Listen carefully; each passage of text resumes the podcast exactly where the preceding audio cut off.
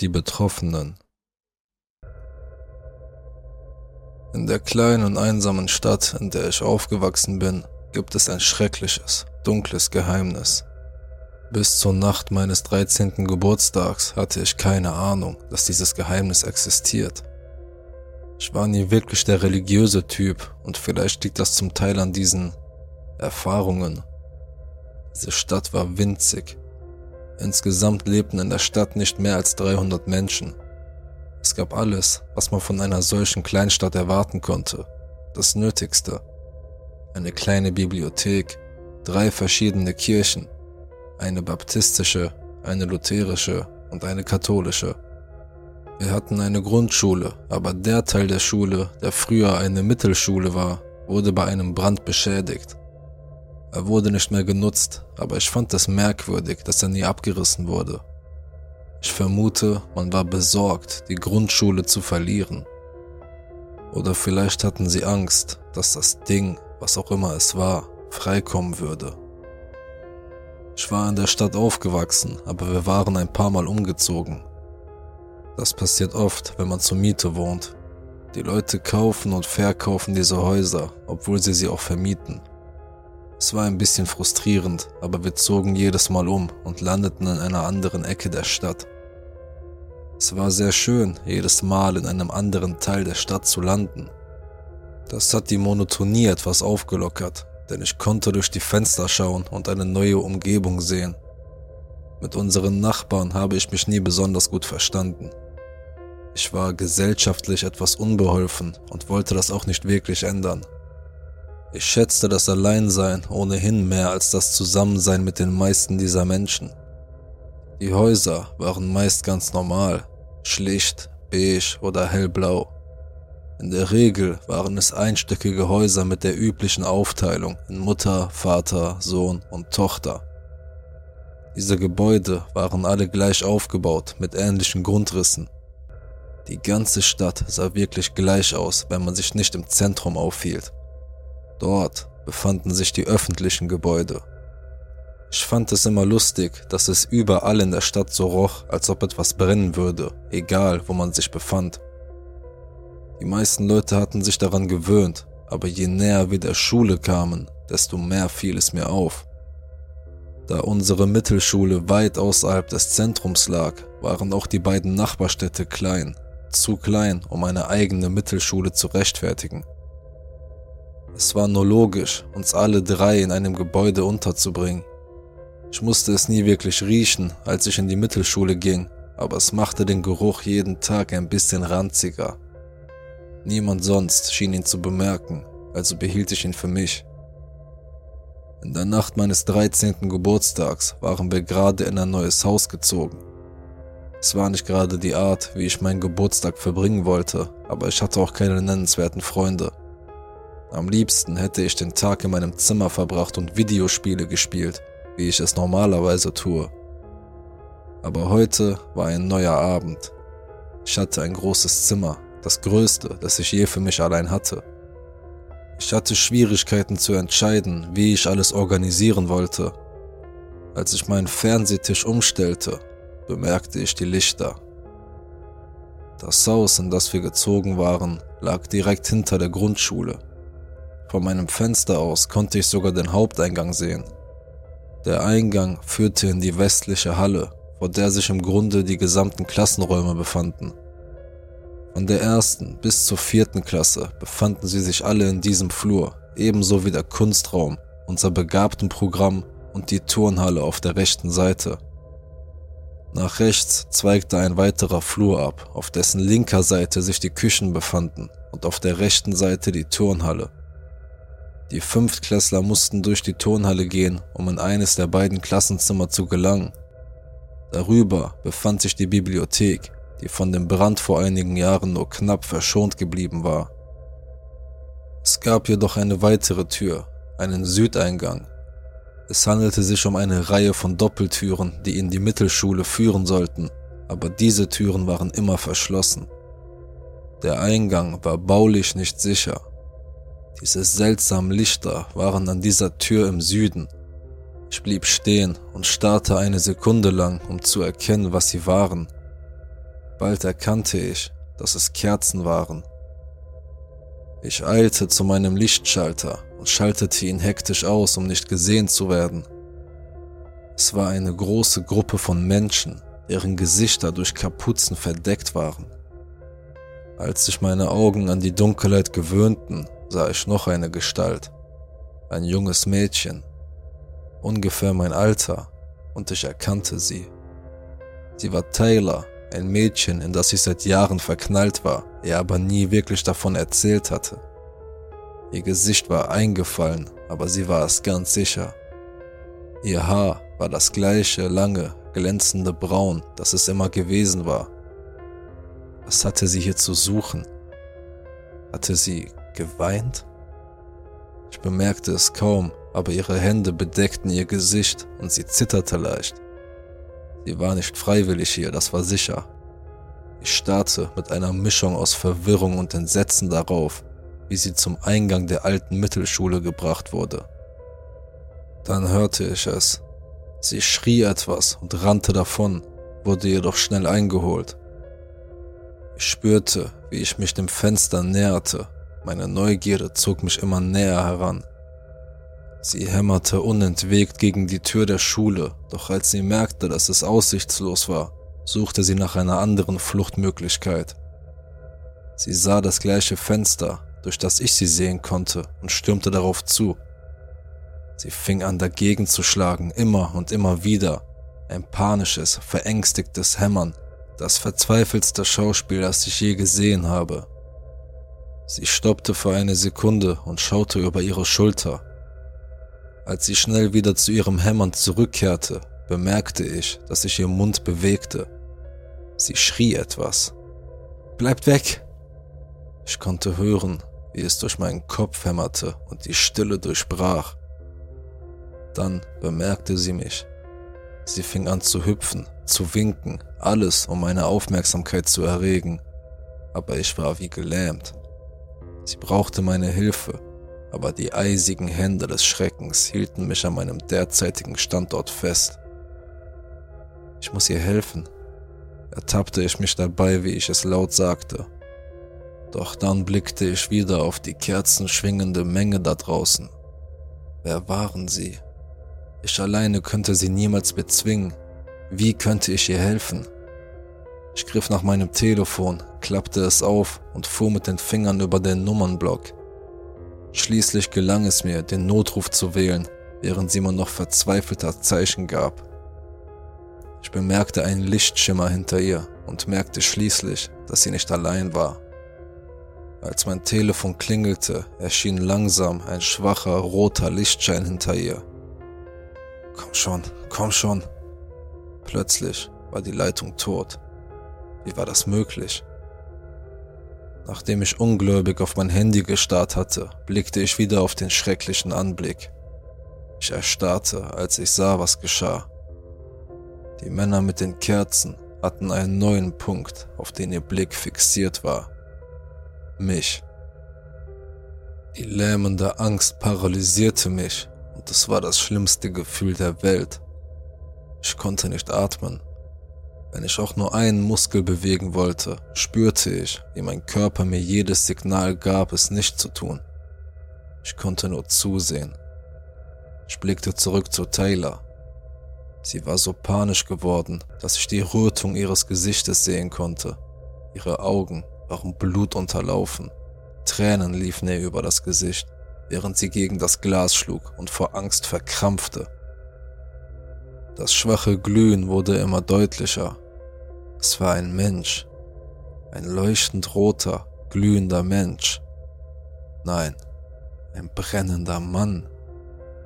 Er ging langsam auf sie zu, verdrehte und verrenkte sich, während die Flammen loderten. Die Muskeln dehnten und zogen sich mit dem Feuer zusammen. Sein Gesicht war leer, ein schreiender Mund mit ausgehöhlten Augen und einer fehlenden Nase, die höchstwahrscheinlich von dem Feuer, das ihn hätte töten müssen, geschmolzen wurde. Er bewegte sich auf so verdrehte Weise, dass seine Glieder heftig zuckten. Sein Gesicht schrie unaufhörlich in Agonie mit dem immer noch brennenden Feuer, das ihn verzehrte. Er krampfte heftig, während er langsam auf Taylor zuging, was ihre Panik noch verschlimmerte. Ihre Panik verwandelte sich schnell in Verzweiflung, in die Erkenntnis, dass es keine Hoffnung mehr gab. Als ihre eigene Verzweiflung nachließ, drehte sie sich um, um ihren drohenden Untergang ins Auge zu sehen. Ich sah entsetzt zu, wie die Kreatur immer näher kam. Zentimeter für Zentimeter kam das höllische Verderben näher, bis ihr Leiden endlich ein Ende haben würde. Zumindest wollte mein naiver Verstand mich das glauben lassen. Zu meinem großen Entsetzen wurde ihre Qual in die Länge gezogen. Ich sah mit Schrecken zu und konnte meinen Blick nicht abwenden, als die höllische Bestie näher kam. Er berührte mit seiner Hand ihre Stirn. Dann wich er langsam zurück. Ich hoffte, dass es vorbei war aber ich wusste, als sie langsam ihre eigenen heftigen Zuckungen bekam, dass kein Ende in Sicht war. Zumindest kein glückliches Ende. Sie begann feurig orange zu glühen. Als erstes entzündete sich ihre Kleidung, dann ihr Haar. Ich konnte ihre Schreie jetzt schwach hören. Ich merkte, dass es so laut war, wie sie nur konnte. Tränen stiegen mir in die Augen, als sich das Feuer von ihrem Haar nach unten ausbreitete. Ihr Gesicht verbrannte, Flammen sprangen aus den Augenhöhlen, breiteten sich langsam nach unten aus, auf ihre Schultern, ihre Arme, ihre Brust und schließlich aus dem Blickfeld auf ihre Beine. Als sich das Feuer ausbreitete, konnte ich sehen, wie sich die Muskeln anspannten und zerrissen. Ich konnte das Zucken ihrer Arme und ihres Halses sehen, das, das ihres Angreifers widerspiegelte. Dann, ganz plötzlich, erlosch die Glut und hinterließ nur noch einen verkohlten, skelettartigen Umriss von dem, was sie einmal gewesen war. Sie brach zusammen zu einem Haufen. Ich sah eine Wolke aus Staub oder vielleicht auch Asche aufsteigen. Als mir schließlich die Tränen aus den Augen flossen, wurde mir klar, dass ich nicht mehr nach den Kapuzengestalten gesehen hatte, seit das Biest angekommen war. Sie waren verschwunden. Nur wir beide waren übrig geblieben. Es muss ein Traum sein. Es muss einfach so sein. Ich muss nur schlafen, dann wache ich am Morgen auf und stelle fest, dass nichts davon real war. Aus möglicher Frustration Vielleicht auch nur aus dem Gefühl der Nutzlosigkeit fiel ich ins Bett. Aber es gab keinen Schlaf. Ich habe mich selbst belogen, sobald der Gedanke an Schlaf aufkam. Ich verbrachte die Nacht damit, meine Decke anzustarren. Jedes Blinzeln brachte mir das Bild ihrer brennenden Augen in den Sinn. Es blieb für eine Ewigkeit in meinem Kopf stecken. Ich wusste, dass der Schlaf nicht kommen würde, am nächsten Tag war es dann soweit. Ich konnte meiner Mutter nicht davon erzählen. Was sollte ich denn sagen? Ich wusste, dass die einzige Möglichkeit war, eine Krankheit vorzutäuschen. Glücklicherweise musste ich gar nicht erst versuchen, mich zu übergeben, sobald der Schock nachließ und die Wirkung des Geschehenen eintrat. Das passierte schon von ganz allein. Damit war meine Mutter leicht zu überzeugen der ranzige Geruch des Rauchs war noch stärker geworden. Oder vielleicht bildete ich mir das auch nur ein. Ich musste einen klaren Kopf bekommen. Ich ging langsam durch die Stadt und versuchte, von diesem elenden Ort wegzukommen. Ich war fast eine Viertelmeile von meinem Haus entfernt, als ich sie bemerkte. Alle Leute starrten mich an. Ihre Augen waren auf einen einzigen Punkt gerichtet auf mich. Ihre Augen brannten vor Wut, vor Hass. Sie nahmen kein Ende. Alle schienen mich anzustarren mit dem hasserfülltesten, boshaftesten Blick, den ich je gesehen habe. Ich versuchte es zu ignorieren, bis ich bemerkte, dass einige anfingen mir zu folgen. Ich spähte ein paar Mal über meine Schulter und jedes Mal kamen sie näher. Ich bog schnell in die nächste Straße ein und ging zurück in Richtung meines Hauses. Ich wusste, dass das nichts Gutes bringen würde. Ich war drei Blocks von meinem Haus entfernt, als es passierte. Alles wurde schwarz. Eine Kapuze wurde über meinen Kopf und mein Gesicht gezogen. Sie wurde zugezogen und erdrückte mich. Die Panik und der Kampf ließen mich schnell das Bewusstsein verlieren. Es war Nacht, als ich aufwachte, die Kapuze immer noch über meinem Kopf. Meine Hände und Füße waren gefesselt. Ich konnte mich nicht bewegen, selbst wenn ich es versuchte. Ich konnte Stimmen hören, vertraute Stimmen. Ich wusste sofort, was los war, und ich wusste, dass ich nicht gehen würde. Denn es waren die geschätzten Mitglieder meiner Gemeinschaft. Er kann es riechen, sagte der Bibliothekar. Sind Sie sicher? Wie können Sie sicher sein? fragte der Mathelehrer. Er hat es mir gesagt.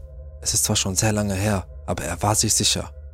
Er macht doch immer so ein Gesicht, wenn er aus dem Bus steigt. Ich habe ihn beobachtet, sagte die Krankenschwester. Er ist krank und er hat es gesehen. Wir alle wissen, dass er es gesehen hat. Wenn er es einem Außenstehenden erzählen würde, weißt du nicht, was das bedeuten würde? Wiederholte der Bibliothekar. Und ja, ich nehme an, wir können nichts tun. Man wird ihn nicht vermissen. Nicht wirklich. Außerdem kann ein weiteres Opfer unser Ansehen nur verbessern. Ihr wollt doch nicht schon wieder die Flammen, oder? Okay, wir müssen. Die Kapuze wurde mir vom Kopf gerissen und ich stand vor der Schule, außerhalb der ausgebrannten Mittelschule. Mein Atem blieb mir im Hals stecken und ich sah mich um. Die vermummten Kerzenschwinger umringten mich wieder. Verstehst du, warum das passiert? Ich spürte, wie mir eine Träne über die Wange lief, als die Situation überhand nahm. Nein, nein, das tue ich nicht. Du kannst es riechen. Es hat dich befallen, das Feuer, das hier vor so langer Zeit geschah. Es hat dich auserwählt. Es hungert nach dir. Ich konnte die Tränen nicht mehr zurückhalten. Die Hoffnungslosigkeit machte sich in mir breit. Als ich zur Tür schaute, sah ich nur das Leid, das Taylor durchgemacht hatte. Und ich wusste, diesen Schmerz würde ich jetzt teilen. Diese Qualen. Niemand würde meine Überreste entdecken. Niemand würde mich je wieder sehen. Und nur wenige würden es überhaupt bemerken. Während mir die Tränen über das Gesicht liefen, führten sie mich nach vorne. Ich gehorchte. Ein Kampf würde meine Situation nur verschlimmern. Sie schoben mich durch die Tür und schlossen sie. Sobald die Tür geschlossen war, setzte die Realität ein. Ich musste mich bewegen, und zwar sofort. Vielleicht verstecken, einen Weg zur Flucht finden, einen Weg zu kämpfen. Irgendetwas musste es doch geben. Ich war umgeben von verbrannten und zerstörten Möbeln, verkohlte Tische und Stühle. Nichts, was zuverlässig genug wäre, um eine Waffe zu sein. Ich kauerte mich hin und hoffte, leise zu sein. Doch das alte Holz knarrte und ächzte bei jedem Schritt. Alles war still um mich herum und ich war überzeugt, dass ich gefangen war. Doch die Totenstille hielt an. Ich sah das Einzige, das mich mich selbst vergessen lassen konnte. Dort, neben dem Fenster, ein Haufen verbrannter und gebrochener Knochen umgeben von Asche. Ich stieß einen spitzen Schrei aus und dann hörte ich es. Ich wusste, dass ich entdeckt worden war. Ein lautes, qualvolles Heulen hallte durch das ganze Gebäude. Ein eisiger Schauer schoss durch meinen Körper ich wusste, was jetzt passieren würde. Natürlich wurde das Heulen lauter und es wurde zu einem festen Bestandteil der Umgebung. Nein, es wurde nicht lauter. Es kam näher. Ich rannte durch den ersten Stock des Gebäudes und beobachtete alles, was um mich herum wirbelte. Nichts Brauchbares. Ich riss mir das Hemd vom Leib und wickelte es um meine Hände. Ich schlug heftig gegen die Fenster, das laute Klopfen war meine einzige Chance zu entkommen. Jetzt sah ich es.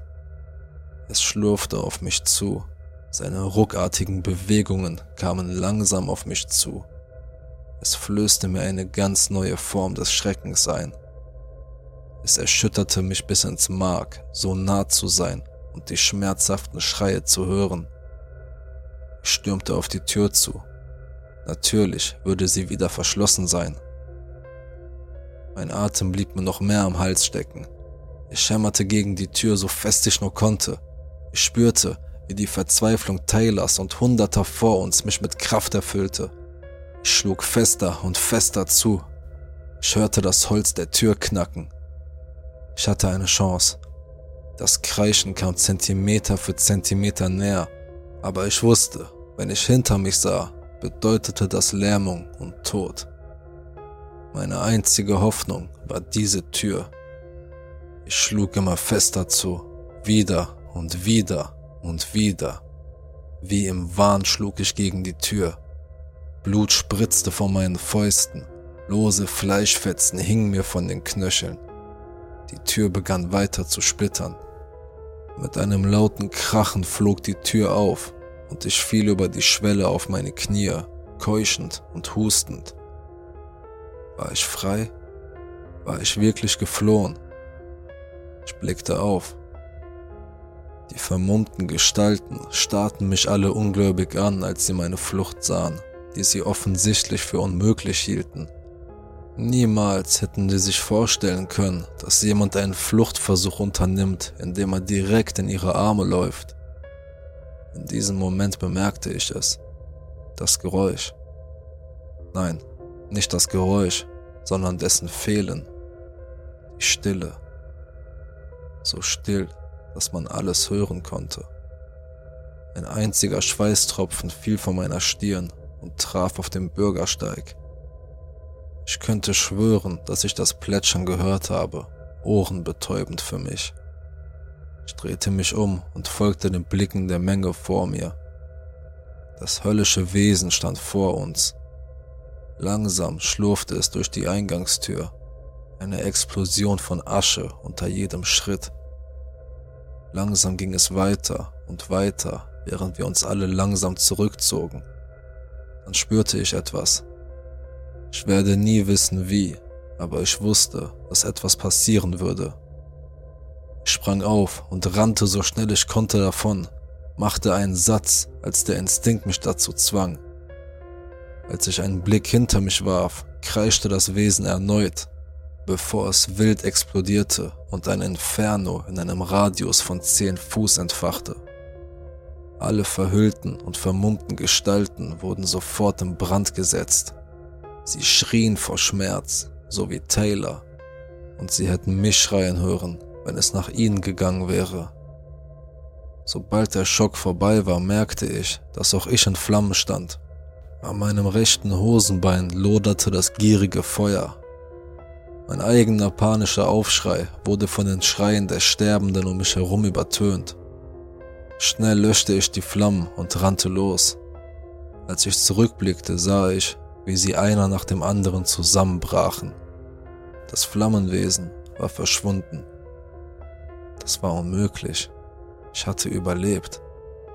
Aber in was für ein Leben. Ich bin jetzt 20 Jahre alt. Ich kann meine Augen nicht schließen, ohne Taylors Gesicht zu sehen. Das Leiden, das Flehen. Ich kann es nicht ertragen. Ich schreibe das jetzt mit Tränen verschmierten Wangen und einem schwachen Herzen. Ich habe beschlossen, dem Leiden ein Ende zu setzen. Die Schlaftabletten werden mich bald übernehmen. Aber ich musste das erst einmal festhalten. Ich musste es teilen, damit ihr Leiden nicht umsonst war. Genauso wenig wie das Leiden von Hunderten, vielleicht Tausenden vor uns. Aber sie ist jetzt tot und ich werde es auch bald sein. Ich werde jetzt zum ersten Mal seit Ewigkeiten schlafen und nie wieder erwachen. Dieses Grauen wird ein Ende haben. Es muss enden. Gute Nacht, meine Freunde, und süße Träume.